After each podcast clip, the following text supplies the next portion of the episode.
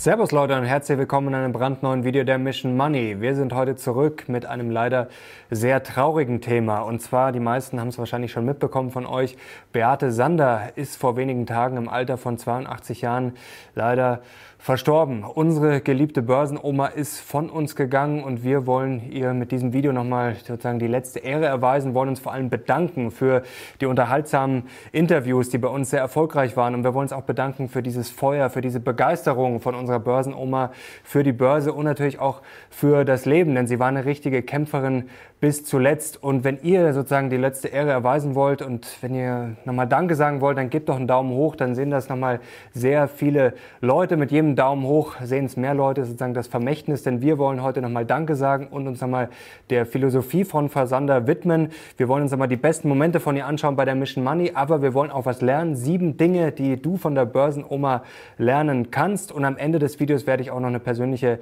Anekdote erzählen zu unserer Börsenoma. Und jetzt legen wir los.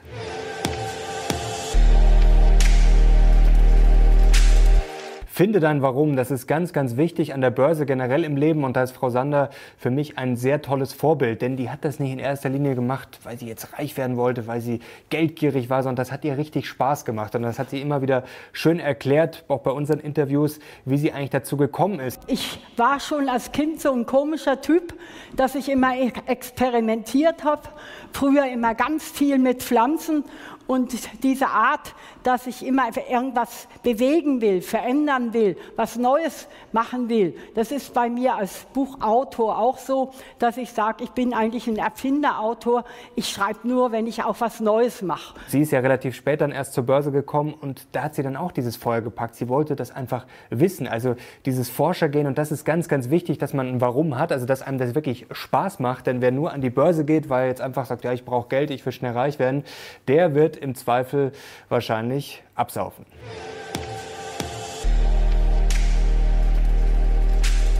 Kommen wir zum zweiten Punkt, was wir von unserer Börsenoma lernen können. Und zwar Disziplin schlägt Talent. Also Frau Sander war wirklich sehr diszipliniert. Es hat schon damit angefangen, jeden Tag, dass sie um 4 Uhr aufgestanden ist. Und sie war zuletzt ja wirklich schon schwer krank. Und trotzdem hat sie in diesem Jahr noch drei Bücher rausgebracht. Das muss man sich mal vorstellen. Und sie hat gesagt, ja, ihr geht's nicht gut, sie hat auch Schmerzen, sie kann gar nicht mehr so richtig schlafen. Trotzdem hat diese Frau immer noch durchgezogen, das muss man sich mal vorstellen. Hat mich gleich der Verleger angerufen, können Sie das machen in fünf Wochen?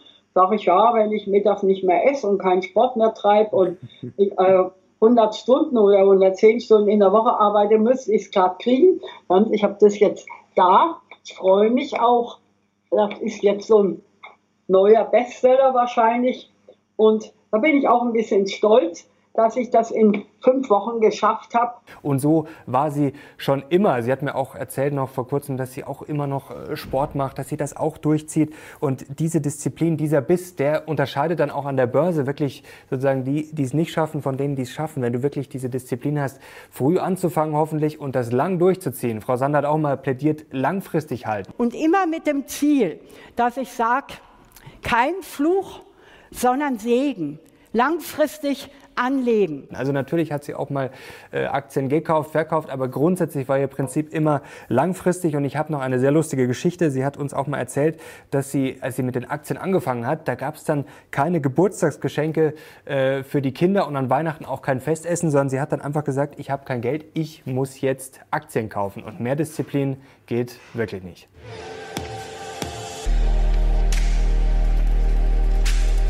Auch ein sehr tolles Learning, was, glaube ich, viele von uns motivieren sollte, was wir von Beate Sander lernen können. Man hat immer eine Wahl. Denn jeder von uns hat sich sicherlich im Leben schon mal gedacht, ob, egal ob man 20 ist, 50, 80, dass es jetzt viel zu spät sei. Und leider denkt man sich das oft schon, obwohl man noch sehr jung ist, dass man sich denkt, hm, das lohnt sich jetzt nicht mehr. Also ich würde mal so sagen, es ist nie zu früh, aber selten zu spät. Also Frau Sander hat mit der Börse angefangen mit Ende 50. Ganz konkret hat sie gesagt, Mitte der 90er Jahre kam sie an die Börse. Sie war eigentlich eine Lehrerin davor, also das war ihr Job. Und dann ist sie irgendwann zur Börse gekommen. Und mit 57, 58 würde man jetzt sagen, hm, ob sich das noch lohnt. Aber Frau Sander ist wirklich das beste Beispiel. Ja, es kann sich lohnen und sie ist tatsächlich noch in diesem Alter Börsenmillionärin geworden. Das muss ich mal vorstellen. Also man hat immer eine Wahl, egal wie alt man ist, egal in welcher Lage ist. Natürlich, der eine hat es leichter, der andere hat es schwerer, aber trotzdem, man hat immer eine Wahl.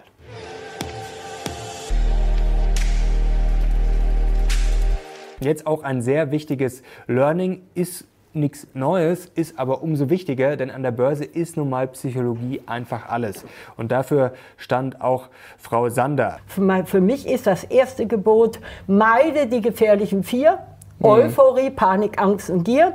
Ich habe es vorher schon angesprochen, gerade die Gier war jetzt bei ihr nicht das Ausschlaggebende, sondern wirklich diese Leidenschaft, dieser Forscherinstinkt und jetzt nicht dieses schnelle, gierige Reichwerden. Und wofür sie auch stand, da kommen wir gleich dazu, dass sie die Angst gemieden hat, Panik. Also dass sie eigentlich wirklich immer einen Plan hatte und einfach ganz genau wusste, was zu tun ist. Ihr sozusagen der erste Schritt dazu war natürlich, dass sie breit gestreut war. Das nimmt einem schon mal ein bisschen die Angst und macht einen nicht so abhängig. Also nicht, dass man gierig alles auf eine Aktie setzt und dann irgendwelche Verrecker kauft und hofft, oh, hoffentlich verdoppelt sich das jetzt wieder möglichst schnell. Nee, sie war breit aufgestellt und dieser Satz von ihr breit gestreut, nie bereut, also der ist ja mittlerweile schon absolut Kult. Zunächst gilt breit gestreut, nie bereut. Breit gestreut, nie bereut. Und sie hat aber auch ähm, immer ganz klar gesagt, auch wenn es wirklich schlecht läuft, niemals, egal was passiert, niemals alle Aktien verkaufen. Aber ja, nicht gar nichts tun und das Allerblödeste wäre gewesen, das war schon bei jedem Crash das Doofste, was man machen konnte, den Komplettverkauf, alles aus seinem Depot rausschmeißen.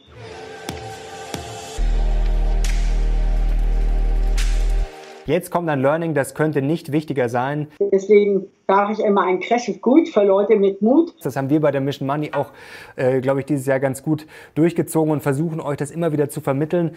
Ein Crash kommt irgendwann, klar, aber trotzdem bringt es nichts, einfach ewig drauf zu warten und Angst zu haben, sondern investiert zu sein und natürlich sich zu überlegen, wie kann ich mich da so ein bisschen durchlavieren, wie kann ich gut aufgestellt sein, wenn er dann kommt, dass ich dann nicht panisch davonrenne, sondern dass ich es dann als Chance sehe. Und das hat Frau Sander wirklich sehr gut verkörpert. Sie war ja Anfang März noch bei uns hier, äh, als wir ein Video gedreht haben, gemeinsam, als wir diese Bücher vorgestellt haben. Das haben wir sogar hier in diesem Raum gedreht. Also ich sitze jetzt quasi hier in diesem Eck und wir haben es damals hier hinten im anderen Eck gedreht und da ging Corona ja gerade los. Also da wussten wir alle schon, das wird unangenehm, das wird schwierig, aber der große Börsencrash war da noch nicht da.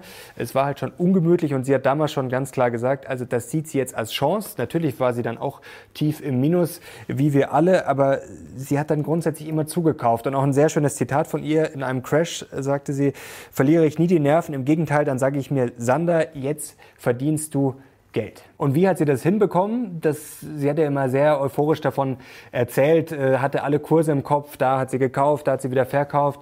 Ähm, das haben jetzt ein paar andere als äh, Key Learning sozusagen dargestellt, dass sich Frau Sander die Börsenkurse gut merken konnte. Das ist jetzt für mich eher selbstverständlich bei so einer Leidenschaft, äh, da weiß man das einfach und Frau Sander, mehr Leidenschaft konnte man gar nicht aufbringen. Das war jetzt nicht das, was man von ihr lernen konnte aus meiner Sicht, dass man sich einfach ein paar Kurse merkt, sondern mit ihrer hochtiefen Mutstrategie hat sie das einfach sehr gut hinbekommen. Also ganz einfach erklärt, ähm, sie hat immer wieder Teilverkäufe gemacht. Also wenn sie jetzt eine Aktie sagen wir, für 5 Euro gekauft hat und die stand dann irgendwann bei 50 oder 100, dann hat sie halt einfach mal einen Teil abgestoßen, auch wenn sie die Aktie grundsätzlich noch gut fand, weil sie dann einfach wieder Cash aufgebaut hat. Und das ist auch immer ganz wichtig, weil wir euch ja auch sagen, man muss investiert sein, aber Cash zu haben, Cash zu halten, wenn es dann einfach mal runtergeht, dann antizyklisch handeln zu können, das ist einfach sehr, sehr wichtig. Und das hat Frau Sander auch sehr gut verkörpert mit ihrer Hochtief-Mutstrategie.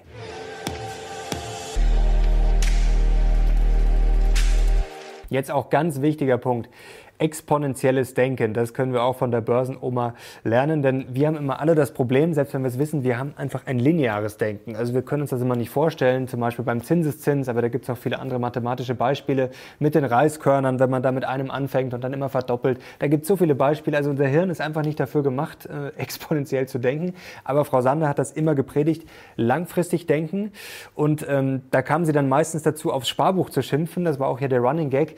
Äh, auch die PR-Managerin, die dann bei dem dem Videodreh dabei war, die meinte dann auch, um Gottes Willen, sprich sie nicht aufs Sparbuch an, weil sonst gibt es erstmal einen zehnminütigen Vortrag, wie blöd es ist, sein Geld auf dem Sparbuch richtig zu lassen, äh, liegen zu lassen. Aber damit hatte sie natürlich auch vollkommen recht. Also nur das Geld auf dem Sparbuch zu haben und nicht in Aktien zu gehen, ist wahrscheinlich der größte Fehler. Auch noch ein zusätzliches achtes Learning. Und vor allen Dingen jetzt weg vom schleichenden Kapitalvernichter-Sparbuch hin wichtig. zu guten Aktien.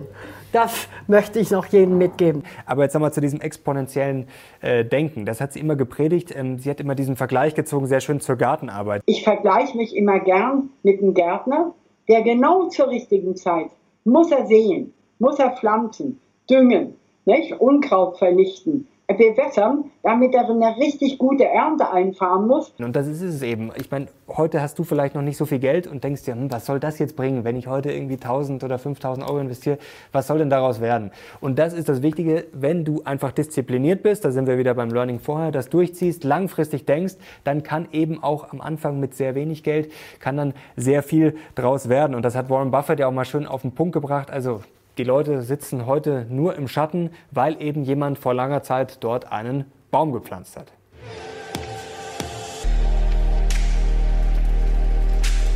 Jetzt kommen wir zum letzten Punkt und das würde ich jetzt mal Neophilie nennen. Das klingt jetzt erstmal komisch, aber das hat, glaube ich, Peter Sloterdijk, der Philosoph, äh, erfunden oder geprägt, das Wort. Es heißt einfach die Liebe zum Neuen und das hat Frau Sander für mich extrem verkörpert. Aber ich kann ja auch verstehen lernen.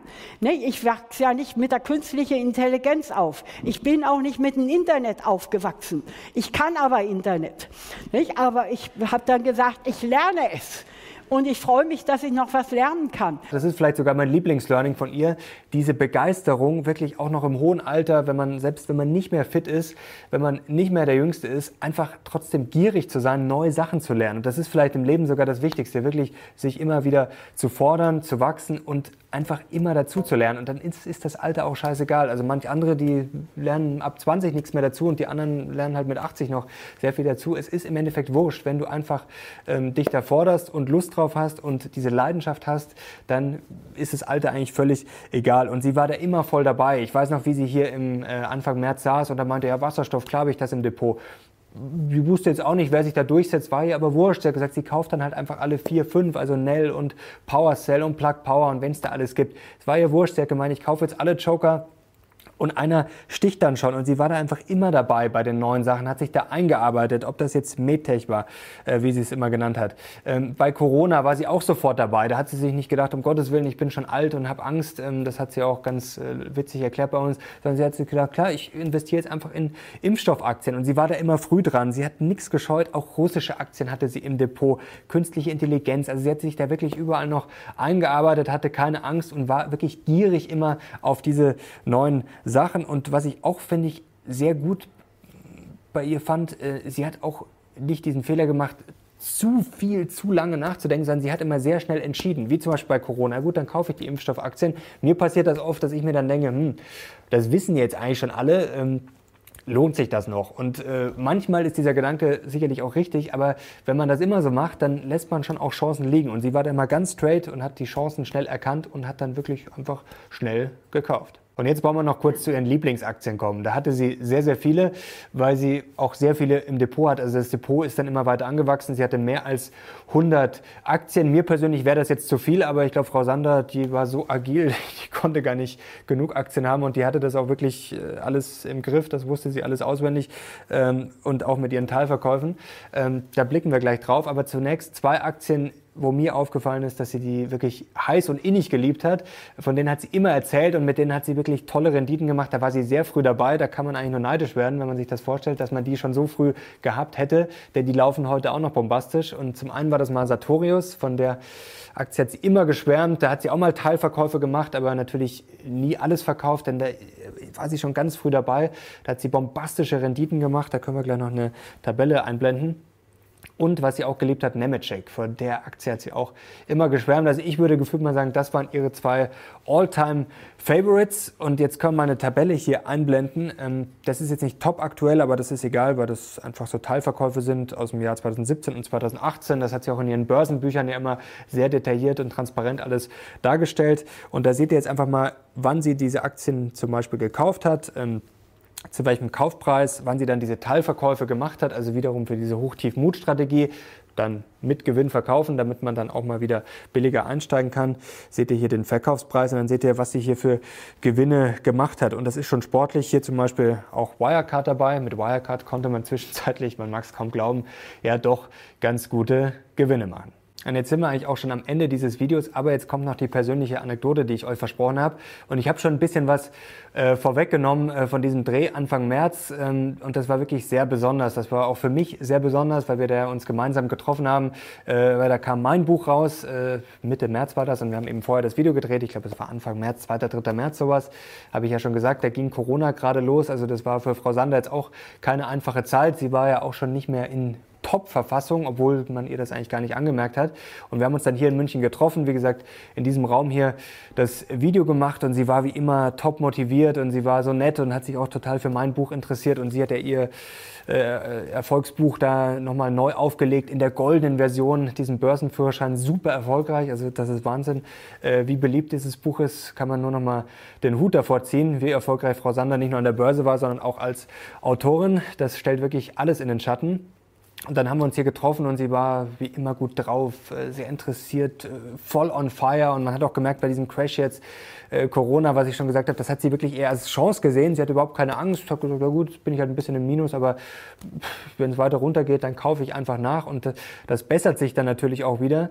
Und ähm, ja, sie hat da auch ein paar Geschichten erzählt, dass sie eben den Krebs schon äh, öfter besiegt hat. Und das vor Corona, dass sie da jetzt eigentlich gar keine Angst hat. Und dann sind wir auch noch gemeinsam essen gegangen und das war wirklich sehr nett. Da hat sie mir dann erzählt, dass sie auch noch Sport macht und was sie früher alles, wie sportlich sie war. Und ähm, wenn man eigentlich den Krebs mehrfach besiegt hat, dass man da eigentlich dann auch vor nichts mehr Angst hat.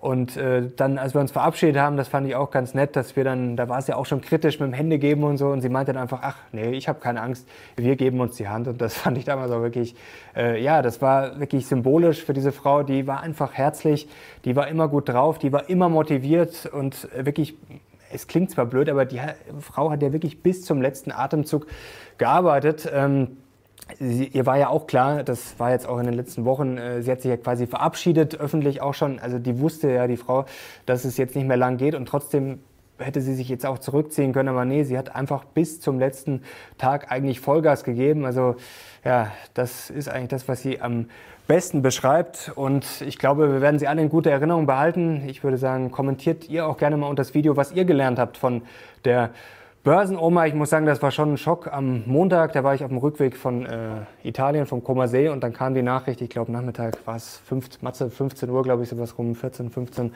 15.30 kam dann die Push-Mitteilung. Ja, das war schon traurig und das war für mich besonders emotional, weil es jetzt auch schon so gefühlt meine Börsenoma war und weil ich jetzt auch im selben Verlag bin und wir auch äh, da oft dann mit der PR-Managerin, äh, die hat mir auch immer sehr von Frau Sander vorgeschwärmt. Und meine Oma äh, ist äh, vor, glaube ich, jetzt fünf Wochen gestorben, am 28. August. Und dann einen Monat später die Börsenoma. Ja, ein trauriges Jahr, ist ja ein schwieriges Jahr, aber trotzdem gemeinsam kriegen wir das weiterhin. Und ich glaube, wir haben viel von der Börsenoma gelernt, werden Sie nicht vergessen. Also, danke, liebe Beate. Ich hoffe, dass das Video auch nochmal dich gefreut hätte. Danke für alles und wir behalten dich in bester Erinnerung und du lebst ja auch wirklich in Gedanken weiter und auch glücklicherweise auf YouTube und in deinen tollen Büchern. Danke für alles. Leute, wir sind jetzt raus. Ist ein trauriges Video, aber ich hoffe auch, dass wir sie nochmal ja, so in Erinnerung behalten, wie sie war, nämlich nicht traurig. Danke euch fürs Zuschauen. Bis zum nächsten Mal. Wir sind jetzt raus. Ciao. Ich möchte mit dem Aufstehen meine ganz große Hochachtung und anerkennend Ihnen gegenüber zollen. Ich finde es so großartig, wenn auch so viele Anleger, die ja auch jetzt wieder einen freien Samstag opfern müssen, äh, sich für die Börse interessieren.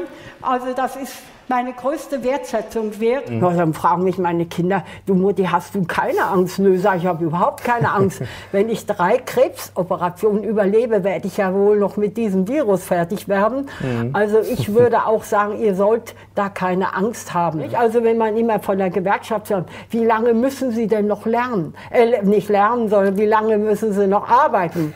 nicht? Oder die armen Schüler, die müssen Hausaufgaben machen. Nicht? Ähm, und wenn ich immer nur sehe, wie Lernen und Arbeiten immer nur als bösartiges Muss empfunden wird, mhm. dann können wir beide eigentlich auch mal sagen, es kann auch Spaß machen und es ist keine Strafe. Und ich habe es ja nun wirklich nicht nötig von den Finanzen her, mit 82 Jahren so viel zu arbeiten. Nicht? Aber ich arbeite lieber, als dass ich konsumiere. Das sagt man ganz offen. Und deswegen mache ich es halt weiter.